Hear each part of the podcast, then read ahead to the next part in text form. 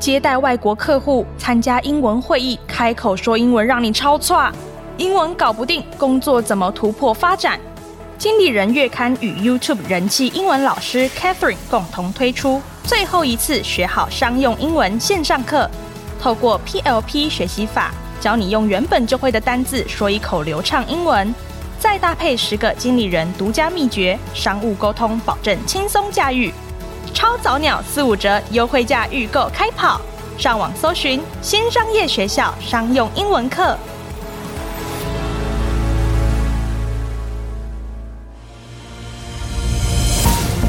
News Update 接轨国际，快速掌握管理趋势。众朋友，大家好，我是经理人月刊的采访编辑简玉璇，我是经理人月刊采访编辑高继鹏，欢迎收听经理人 Podcast 的接轨国际。在这个单元中，编辑团队会精选国际财经管理资讯，提供导读和解析，帮助读者掌握管理趋势。今天要分享的主题有：Toyota 执行长宣布交棒，落后的丰田要怎么追上电动车趋势？设置转型长就算完美转型，企业转型还需要四个元素。老板有七种类型，哪种类型最值得你追随？今天第一则要分享汽车业的震撼新闻哦。呃，汽车龙头 Toyota 的执行长，也就是社长丰田章男，在一月的时候决定辞职。四月一日呢，改由集团的品牌长、现任 Lexus 的总裁佐藤恒志接任。丰田章男呢，是丰田创办人丰田喜一郎的孙子。过去呢，他也是从基层销售业务开始往上爬，在丰田蹲了二十五年，才在金融危机时接下执行长。过去的事迹呢，是带着丰田逆势成长哦。现在丰田的市值呢，已经是他就任时的两倍，车辆的年销量呢，也突破千万辆，成为汽车业的龙头。嗯，既然丰田章男表现那么好，为什么他选择在六十六岁交棒啊？顺便补充一个有趣的讯息：丰田章男喜欢赛车，他跟新接任的 Toyota 社长佐藤恒志是车友，他们还一起共创了 Toyota 的赛车品牌。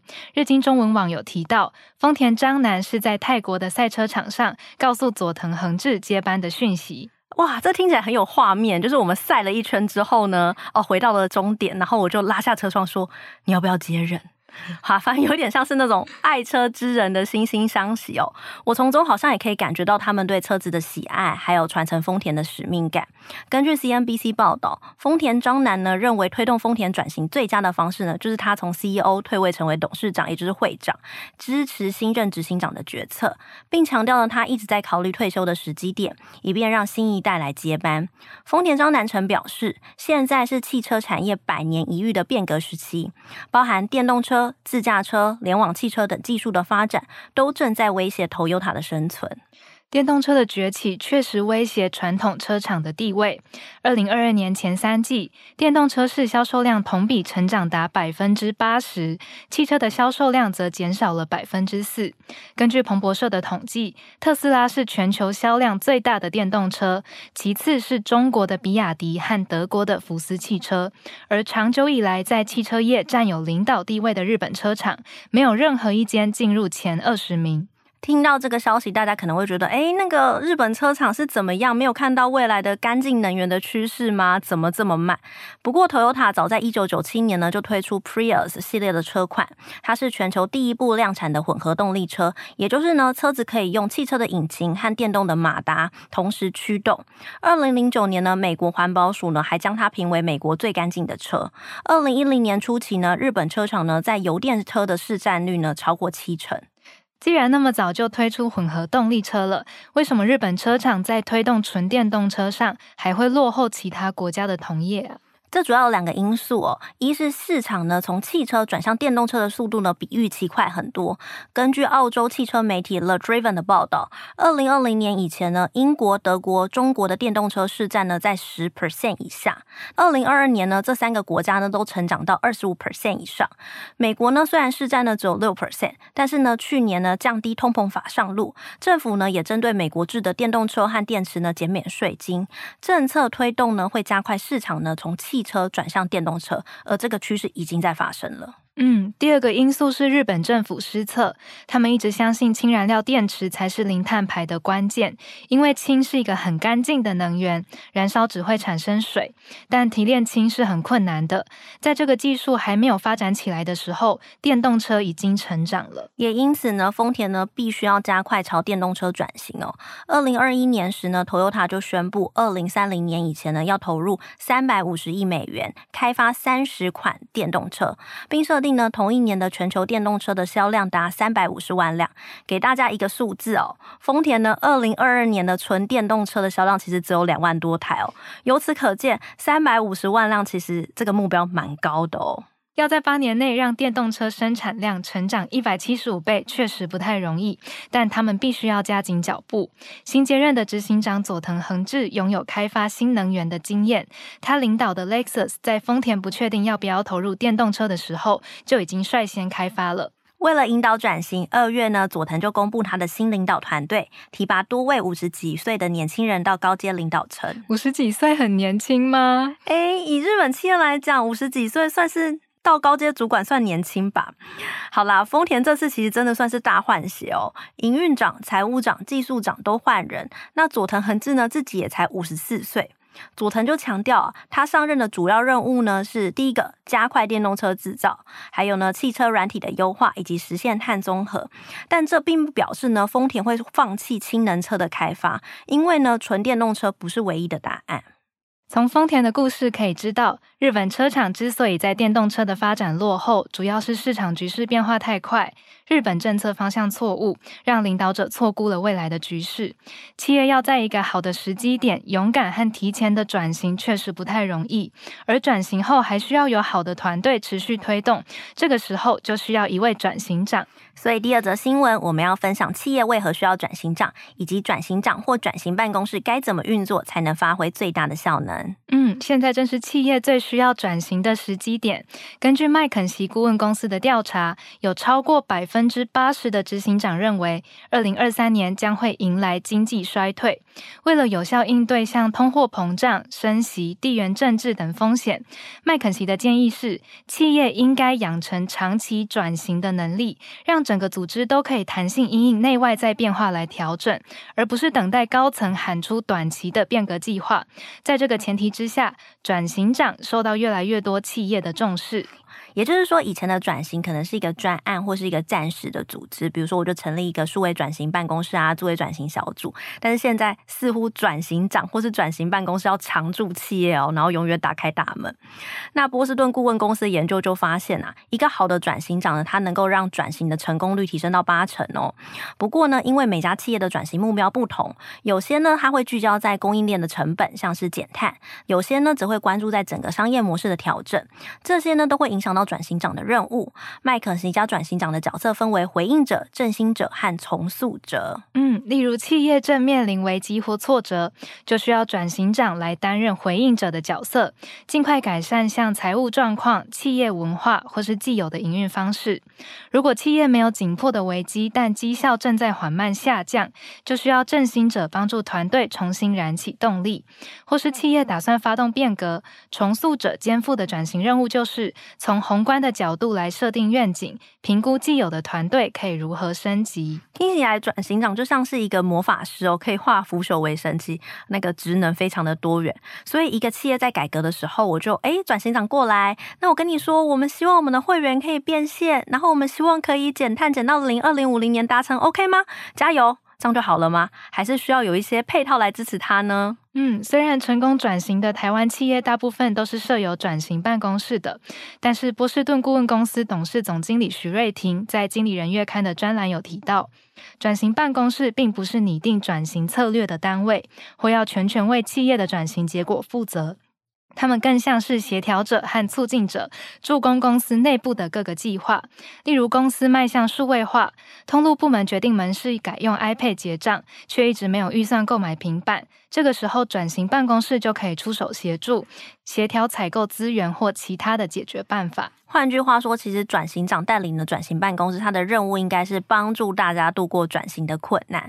比方说，刚刚呃季鹏提到的转型的时候，数位转型的时候，各个单位要怎么去回报问题？比如说这个流程要怎么设定啊？或者是我不会写 coding，谁来教我？我不会减碳，谁来帮我？我不会盘碳，谁来帮我？这种培养技能，以及呢要做到跨部门沟通哦。比如说，哎，为什么行销部都不支援我们的数位转型计划？那转型办公室就要出手去协调。另外呢，转型办公室还有一个很大的任务呢，就是要追踪转型计划的执行进度和 KPI，而不是说把这个所有的转型任务呢都扛在自己身上做。你要懂得去安排跟分配资源。有了这个认知之后呢，我们要怎么去让转型长、转型办公室发挥最大的力量呢？嗯，第一个是领导者要支持。勤业会计师事务所在二零二二年针对转型长的调查有指出，有百分之三十八的受调者有提到，C-level 的高阶主管必须要讲出一个直接好懂又吸引人的北极星，公司上下才知道要往哪一个方向来努力。第二个呢是赋予转型长权力哦。一般来讲呢，转型长他不会拥有太大的团队，他可能只有一个秘书来协助他而已。但是呢，如果呢越来越多比例的员工呢认同这些转型的任务和这个转型计划，那这个公司的转型几率也会提高。因此，组织呢应该设计各部门都可以参与的计划，比如说呢各部门应该要派人员来参与这个转型的专案呐、并且呢给予转型长影响其他团队的权利，才有效呢能够让整个公司动起来。よ。嗯，第三个，大家都知道转型最重要的就是人，但是勤业会计师事务所研究有指出，组织转型的时候，把大笔预算花在导入新技术上，大约有百分之三十，但人才培训却是预算分配最少的项目。因此，转型长的任务应该是向组织争取到足够的训练资源，而组织也应该赋予转型长安排教育训练的课程。第四个是企业应该提供激励措施，当转型的成果和转型长的奖力扣连在一起，转型长就会更努力的投入工作。为读者来总结第二则新闻：组织如果要成功转型，光靠转型长或转型办公室可能还不够，应该要给予四项资源。第一个是 CEO 的支持，第二个是赋予转型长权力，再来是让转型长制定相关的培训计划，还有给予转型长激励措施。透过团队的力量，才能顺利推动企业转型。其实不只是企业要转型哦，人才也是为了更好的职涯发展转型。我觉得转职就是很好的转型。比如说你从行销业啊跳到资讯公司，你自己的 coding 能力可能就会养成。那除了养成自己的新技能外，我觉得转职另一个最大的诉求就是找对老板赚大钱，拼转运啦。嗯、第三则新闻呢，就要教大家怎么分辨好老板。嗯，这个是一则来自 CNBC 的报道。报道中将老板分成七种类型，只有一种老板最值。值得为他们工作，相信许多听众可能现在就是老板。如果听着听着发现自己是雷老板，不用紧张，现在就是改变的时机。然后就是放在心里，不要说出来就好。好啦，那接下来我们来看看七种类型哦。第一种呢叫做消耗型老板，这类的老板呢通常自己的能力很强，然后呢什么事情呢都会亲力亲为自己做，然后也希望呢他的员工呢可以跟他一起努力。听起来好像不赖，但是过一段时间呢，他们就会开始要求员工呢。都达到自己的标准、自己的等级，就是我用主管的工作等级来要求你的意思啊。那文章呢，用一个很传神的比喻哦，就是说消耗型的老板呢，就像咖啡研磨机哦，他会让员工呢不断的运转生产。一旦你追不上我的速度呢，我就把你当成呢是卡住机器的咖啡渣哦，然后呢很想把它们丢掉。变成咖啡残渣，好恐怖哦！相较之下，第二种听起来就好多了，是激励型老板。激励型老板会在员工挫折的时候，想办法激励员工，更懂得在员工表现好的时候，不吝啬的赞许。听起来很赞诶，因为你看，在激励型老板底下工作，你就很有自信啊！啊，我做什么，老板都说 good，超棒。嗯，不过老板如果总是夸奖员工表现的不错，或总是说没关系，下次会更好，就很容易会蒙蔽真相，让员工没有办法清楚意识到问题，也不懂得改变。第三种呢是神隐型老板，顾名思义呢，就是上班时总看不到老板的身影。基本上呢，这样的老板他没有办法掌握员工的状况，也没有办法在员工需要的时候伸出援手解决他们的问题。虽然呢，在神隐型老板底下工作好像蛮棒的，可以直接躺平哦，但是长期来看呢，员工可能会无所适从，不知道下一步要做什么。嗯，第四种是火山型老板。火山型老板平常没有什么意见，像山一样稳定，但只要员工一出包，就会理智断线，噼里啪啦的怪罪员工，就像火山爆发。第五种则是自恋型老板，老板只在乎自己。做的决定通常都对自己有好处，甚至还会抢走员工的功劳。第六种是闺蜜型老板哦，他们很重视交友和团队感，他们常常忘记呢，领导和辅导才是老板的职责。那可能发生的状况是，哦，员工做错，如果她是我的好姐妹、好兄弟啊，我就睁一只眼闭一只眼就好了，然后也不积极指导团队的状况，最后反而会限制员工的成长。嗯。最后一个也是最值得追随的是可靠型老板，员工可以相信老板讲的都是真话，无论是好话或坏话，总可以听见老板诚实的反馈，告诉你该要如何调整工作。通常这样的老板也会散发出关怀型的特质，因为老板在乎员工表现或发展，才会像导师一样适时的给予正面的评价。诶，这跟我想的好老板很像诶，我认为好的老板就是可以让我全心全意的信任他，然后知道他讲话虽然有时候可能会有点凶不好听，可是知道他是为了团队，为了我好。那季鹏觉得呢？嗯，我以前觉得闺蜜型老板和激励型老板好像还不错，在他底下工作可以很有安全感。但今天也发现，原来老板对我讲坏话，可能是要激励我，要让我成长，所以。听完之后觉得当老板很难，对吧？对，好，那最后呢，为大家总结一下今天听到的七种老板类型，分别是消耗型老板、激励型老板、生意型老板、火山型老板、自恋型老板、闺蜜型老板、可靠型老板。最值得为他工作的是可靠型老板，就是愿意给员工诚实的回馈、指引清楚方向的可靠型老板哦。希望大家都可以成为愿意给员工诚实回馈、指引清楚方向的可靠型老板。谢谢季鹏的分享。今天我们讨论三则新闻。分别是 Toyota 执行长宣布交棒，落后的丰田要怎么追上电动车趋势？设置转型长就算完美，企业转型还需要四个元素。哪种老板最值得为他工作？喜欢经理人 Podcast 的话，欢迎到 Apple Podcast 给我们五星好评。如果有职场困扰，希望我们解答，也可以填写资讯栏中的表单，我们将有机会邀请职场专家为你解答哦。以上内容由简玉璇、高继鹏制作，谢谢大家的收听。经理人接轨国际，下回再见，拜拜。